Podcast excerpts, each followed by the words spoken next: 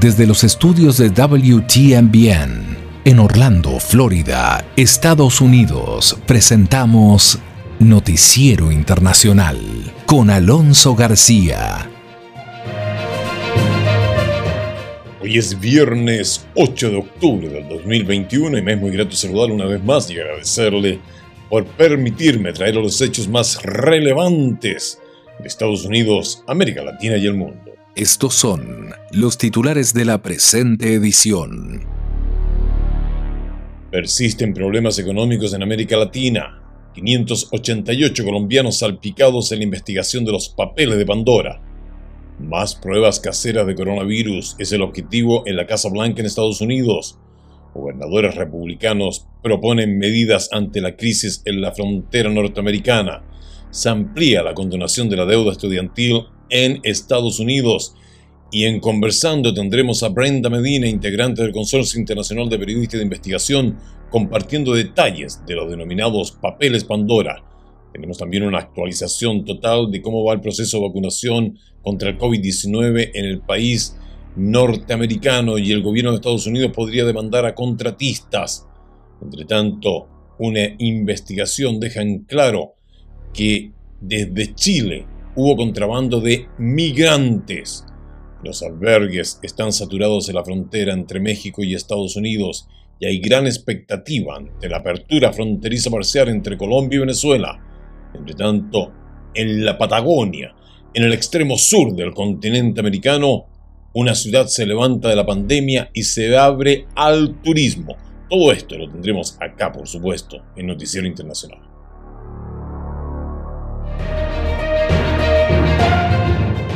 Estamos presentando Noticiero Internacional, un recorrido por los acontecimientos que son noticia en Estados Unidos, América Latina y el mundo.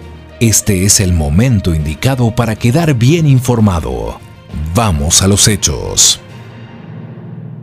El Banco Mundial advierte sobre otra década perdida en Latinoamérica.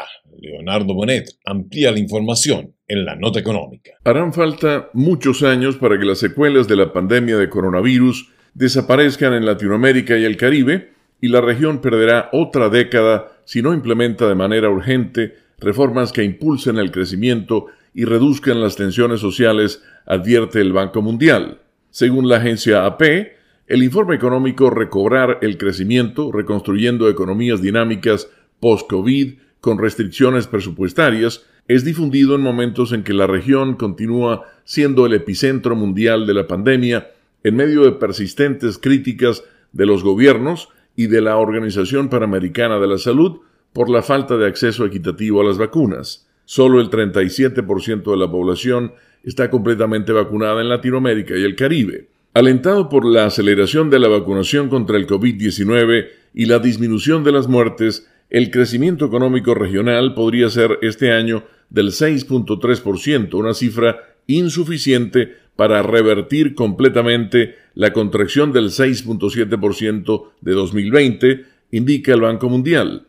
Teniendo en cuenta la vigorosa recuperación de los principales socios económicos de la región, las bajas tasas pasivas de interés mundial y las buenas perspectivas para los productos primarios, era de esperarse que las tasas de crecimiento fueran 1,5% más altas, explicó la institución financiera con sede en esta ciudad capital. Las previsiones de crecimiento caen por debajo del 3% para 2022 y 2023, del 2.8 y 2.6% respectivamente, y no alcanzarían para reactivar la economía y al mismo tiempo reducir la pobreza según el banco. Aunque no del todo positivas, las previsiones del BM son mejores que las de la Comisión Económica para América Latina y el Caribe CEPAL, que recientemente actualizó sus proyecciones de crecimiento regional de este año a 5.9% con una desaceleración del 2.9% en 2022.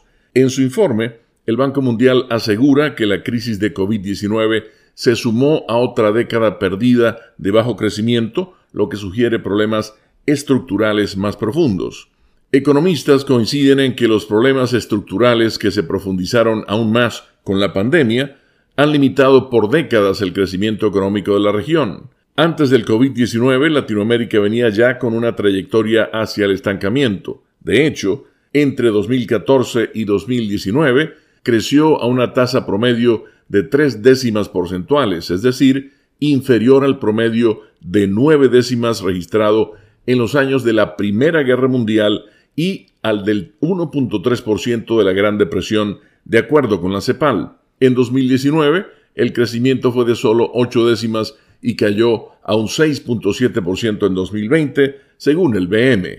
588 colombianos salpicados en la investigación de los papeles de Pandora. Millones de documentos confidenciales han salido a la luz y develado las fortunas que tendrían al exterior desde líderes políticos hasta artistas, según el Consorcio Internacional de Periodistas de Investigación.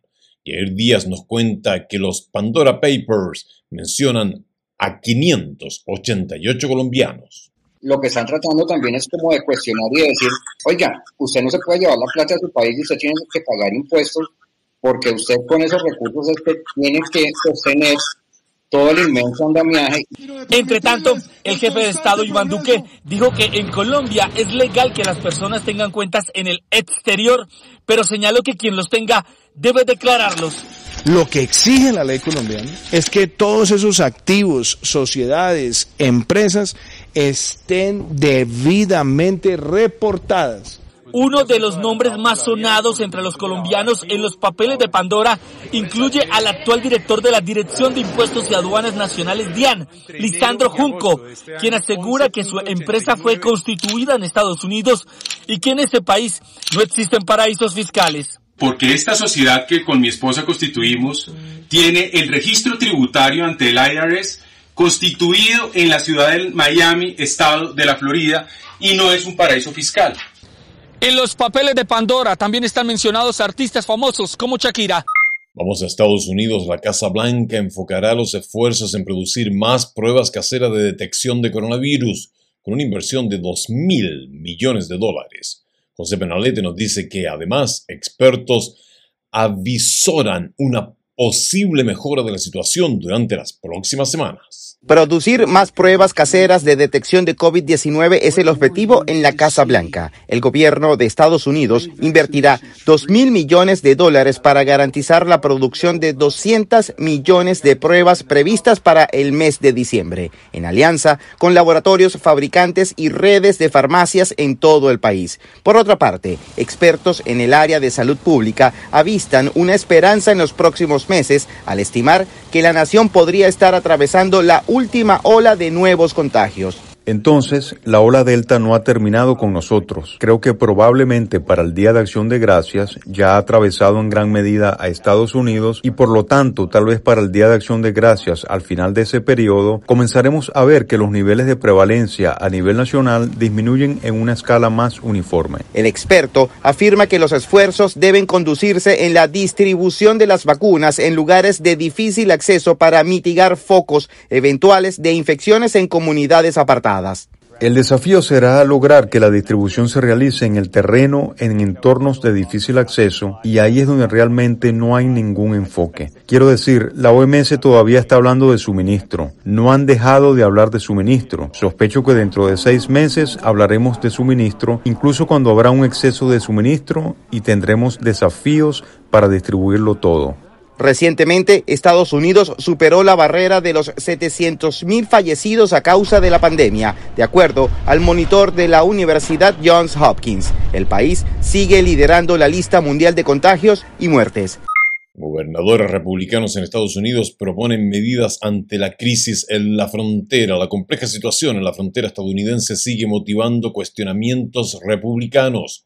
Gobernadores de ese partido se reunieron en Texas para insistir en su postura de que existe una crisis y desde su perspectiva propusieron posibles soluciones. Un grupo de 26 gobernadores republicanos presentaron varias medidas para solucionar lo que ellos consideran una crisis en la frontera. Sus propuestas incluyen el restablecimiento del programa de protocolos de protección a migrantes, que es mejor conocido como MPP, también el reanudar la construcción del muro fronterizo y el hacer cumplir el título 42. De acuerdo al gobernador tejano Greg Abbott, las políticas de la frontera abierta, así como él les llama, han llevado a una crisis humanitaria en la frontera sur a medida que llegan a Texas niveles récord de inmigrantes que han cruzado de manera irregular, así como también el contrabando de narcóticos que sigue llegando a las comunidades. He desplegado miles de efectivos de la Guardia Nacional y agentes del Departamento de Seguridad Pública de Texas para resguardar la frontera. Tienen el mérito de haber formado una barrera que frenó la oleada de migración ilegal en Del Río. Mientras esperan que el presidente Biden responda a una carta que le han hecho llegar hace 16 días solicitando una reunión con él, los gobernadores expresaron su preocupación por el aumento del narcotráfico y en especial del consumo del fentanilo. Texas y otros estados están tomando acciones para hacer el trabajo del gobierno federal. Agradezco a los gobernadores a lo largo de Estados Unidos que han enviado recursos a nuestro estado. Ellos entienden la magnitud del problema, así como la necesidad de acción. Los estados de Arizona, Georgia, Idaho, Iowa, Montana, Nebraska, Ohio, Oklahoma, Dakota del Sur y Wyoming, entre otros, cuyos gobernadores estuvieron aquí hoy, son estados que han adoptado posiciones de línea dura contra la inmigración y muchos dicen que los problemas causados por la inmigración indocumentada ya se propagan por todas las regiones de la nación. Mientras tanto, la administración Biden niega rotundamente la situación actual en la frontera que pueda calificarse como tal como una crisis. En días recientes, él lanzó un operativo para deportar aceleradamente a miles de migrantes haitianos que se habían agrupado bajo un puente fronterizo en Del Río, Texas. Se amplía con donación de la deuda estudiantil en Estados Unidos. Una ampliación a la elegibilidad para el perdón de la deuda estudiantil ha sido anunciada por el Departamento de Educación de Estados Unidos. Según la entidad, 550.000 personas podrían beneficiarse con la decisión. Laura Sepúlveda tiene los detalles. Servidores públicos y rescatistas son algunos de los colectivos que el Departamento de Educación de Estados Unidos tuvo en cuenta para ampliar la cantidad de personas que pueden obtener la exoneración de su deuda estudiantil. Los maestros, enfermeras, socorristas, militares y tantos servidores públicos nos han apoyado especialmente en medio de los retos de la pandemia. Hoy, la administración Biden está demostrando que nosotros también los respaldamos. Una medida que señala el vicepresidente de la organización Student Defense no aplicará de manera inmediata.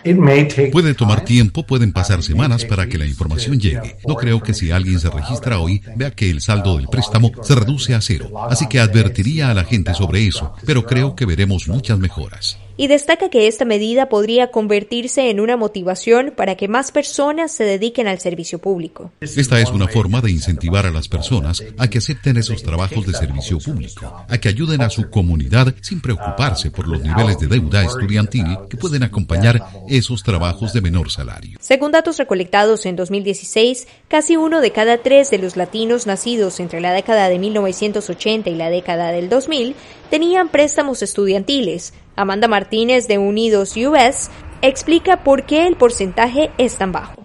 Hay duda entre los latinos para endeudarse, más que entre quienes no lo son. Hay muchas razones relacionadas con el costo educativo y las dificultades del entorno cuando ingresan a la universidad, pues es difícil navegar y administrar todos los gastos que conlleva tratar de adquirir un título universitario.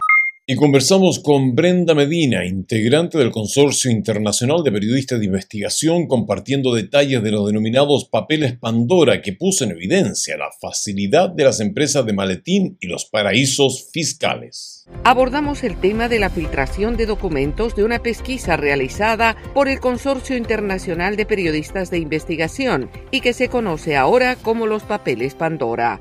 El entramado de inversiones en paraísos fiscales, su objetivo y los involucrados despertaron gran expectativa y nuestro colega Anthony Belchi entrevistó a Brenda Medina, integrante del consorcio, para entrar en detalles e inicia la conversación con la importancia que tiene esta investigación. Yo creo que el punto principal, Anthony, es que podemos ver que todo este sistema offshore se trata de un sistema global que utilizan las personas que, que tienen poder las personas que tienen muchísimo dinero y los servidores públicos los jefes de Estado que quizás tienen el poder para cambiar este sistema para que, para que sea más transparente, para que sea más equitativo, no tienen el incentivo de hacerlo porque ellos también se benefician ¿no?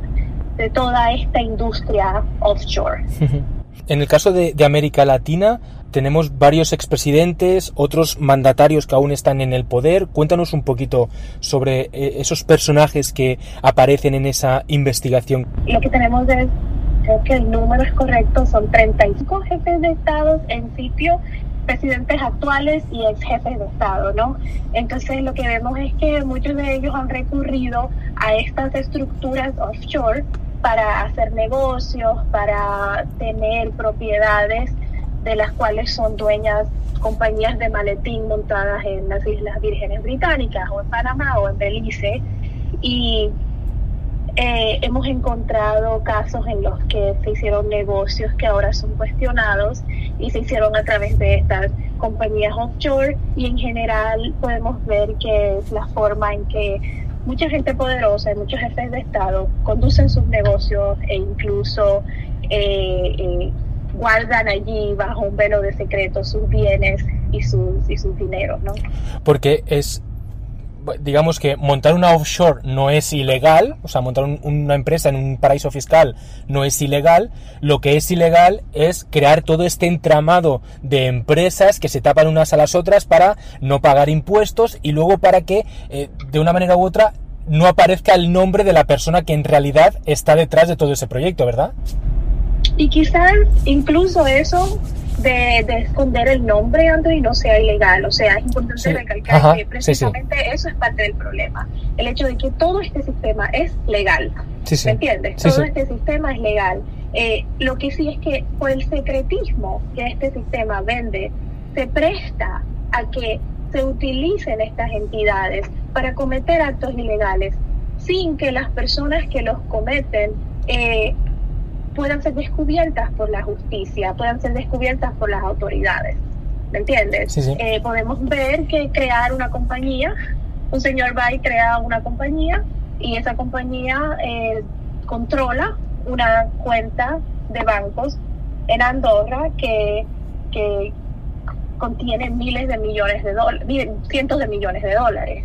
¿Me entiendes? Y el hecho de que él creó esa compañía no es ilegal, pero el dinero ahora entendemos que provenía de uh, del dinero de la corrupción de todo el caso de Odebrecht, por ejemplo, o del dinero de la corrupción del caso conocido como FIFA Gate, o en algunos casos están acusados un montón de venezolanos de guardar a través de estas estructuras y en cuentas de bancos en Europa dinero que fue prácticamente robado de las arcas de, de Venezuela, un país que estaba en crisis.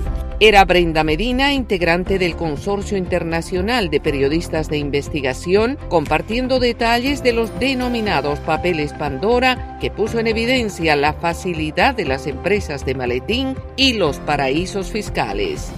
Continuando en Estados Unidos, este país sigue lidiando con millones de escépticos a recibir la vacuna contra el COVID-19 sin embargo, pronto más estadounidenses podrían ser elegibles para inmunizarse, informa Judith Martín Rodríguez. La campaña de vacunación contra el COVID-19 continúa avanzando en Estados Unidos y mientras 60 millones de ciudadanos todavía se resisten a inmunizarse, otro porcentaje de la población ya es elegible para recibir dosis de refuerzo de la vacuna desarrollada por Pfizer y pronto podría ser el turno para la empresa multinacional estadounidense Johnson Johnson. Esta es la única vacuna contra el COVID-19 de una sola dosis y la compañía solicitó a la Administración de Alimentos y Medicamentos de Estados Unidos la autorización para inyecciones de refuerzo, una solicitud que de ser aprobada permitiría los refuerzos para personas mayores de 18 años que previamente fueron inmunizadas con la vacuna de Johnson Johnson.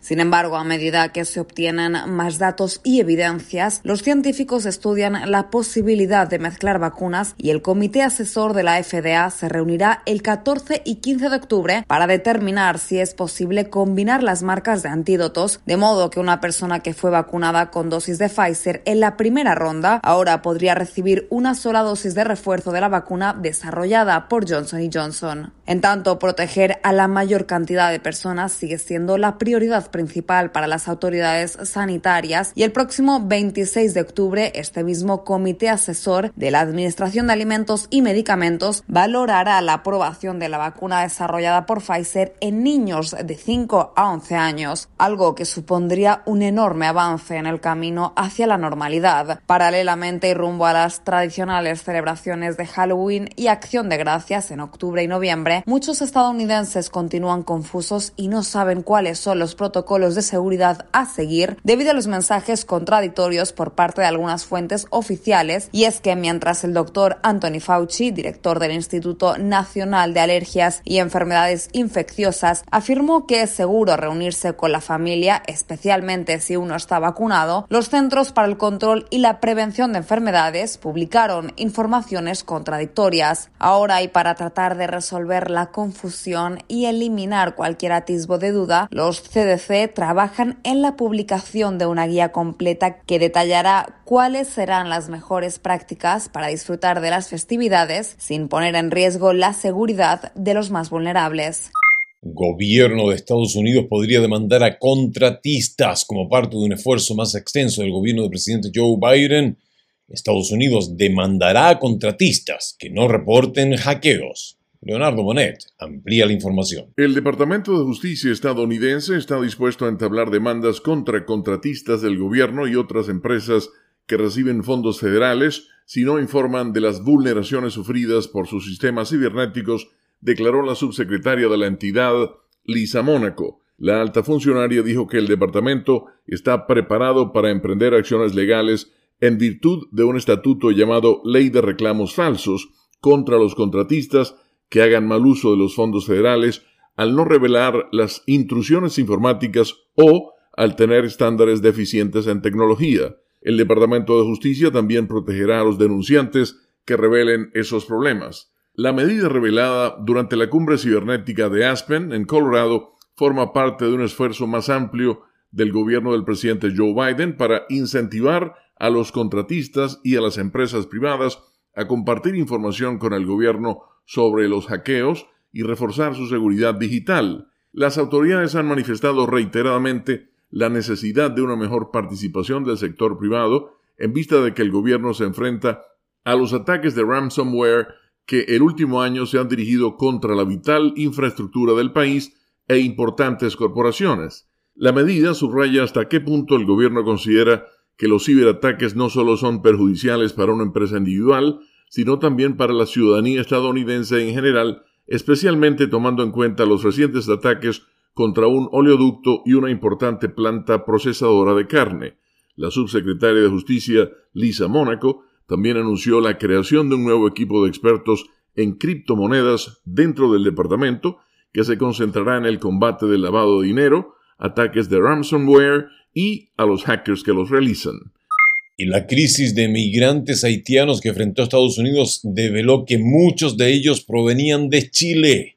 Y las autoridades en ese país descubrieron una banda de tráfico humano. La información con Héctor Contreras. Autoridades en Chile confirmaron la detención de una banda internacional de traficantes de personas que, según información recogida, serían los responsables de haber movilizado a por lo menos unos mil inmigrantes haitianos incluidos a sus hijos chilenos y a menores solos con rumbo a Estados Unidos. El grupo también está acusado de introducir personas ilegalmente en Chile. La policía dijo que mientras realizaban los arrestos en el norte del país, se encontraron con 57 migrantes colombianos y venezolanos que acababan de llegar de Perú y resaltaron que la red estaba dirigida por un haitiano y que también incluía a personas de Perú, Paraguay, Venezuela y Chile. El jefe de la Brigada de Trata de Personas de la Policía Metropolitana en Chile, Giordano Lanzarini, explicó detalles del operativo. La investigación comienza por una posible sustracción de menores de niñas y niños de menos de 5 años, pero después establecimos que todos estos que eran hijos de haitianos iban rumbo eh, a Estados Unidos vía terrestre con sus dos padres o en algunos casos solo con uno de sus padres. Ahora, como les dije, ellos pasan por una ruta migratoria considerada como una de las más peligrosas del mundo. Lanzarini dijo que no tenía una cifra precisa de cuántos migrantes han ingresado a Chile, pero estiman que entre 50 a 60 personas ingresan cada día y resaltó que los arrestos fueron una operación conjunta con Interpol.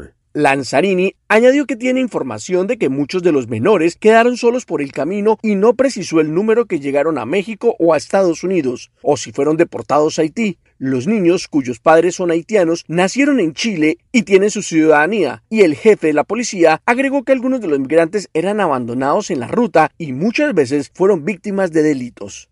Miles de migrantes haitianos empezaron a abandonar Chile a partir de 2019 y la mayoría lo hizo al no obtener documentos de identidad en el país suramericano y porque no tenían un contrato de trabajo estable y lo rechazaban en muchos empleos. En lo que va del año, ingresaron a Chile 2.444 haitianos, y se fueron 3.534 según cifras oficiales citadas por el Servicio Jesuita Migrante que refiere de enero a julio 23.673 migrantes entraron por pasos no habilitados del norte chileno.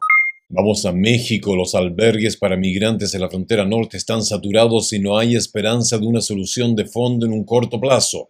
Desde Ciudad de México informa Sara Pablo. Albergues de migrantes en ciudades fronterizas como Tijuana, Mexicali y Ciudad Juárez están saturados o cerca del tope de su capacidad operativa. Lo mismo ocurre con refugios en la Ciudad de México, donde decenas de haitianos han acudido a solicitar ayuda. El investigador del Colegio de la Frontera Norte, Juan Antonio del Monte, advirtió que esta situación impacta tanto a los albergues de la sociedad civil como a los centros migratorios gubernamentales, con las dificultades que ha implicado la pandemia del COVID-19 y las medidas sanitarias. A esto hay que sumar a los migrantes que acampan en las calles en espera de poder cruzar a Estados Unidos en condiciones muy precarias.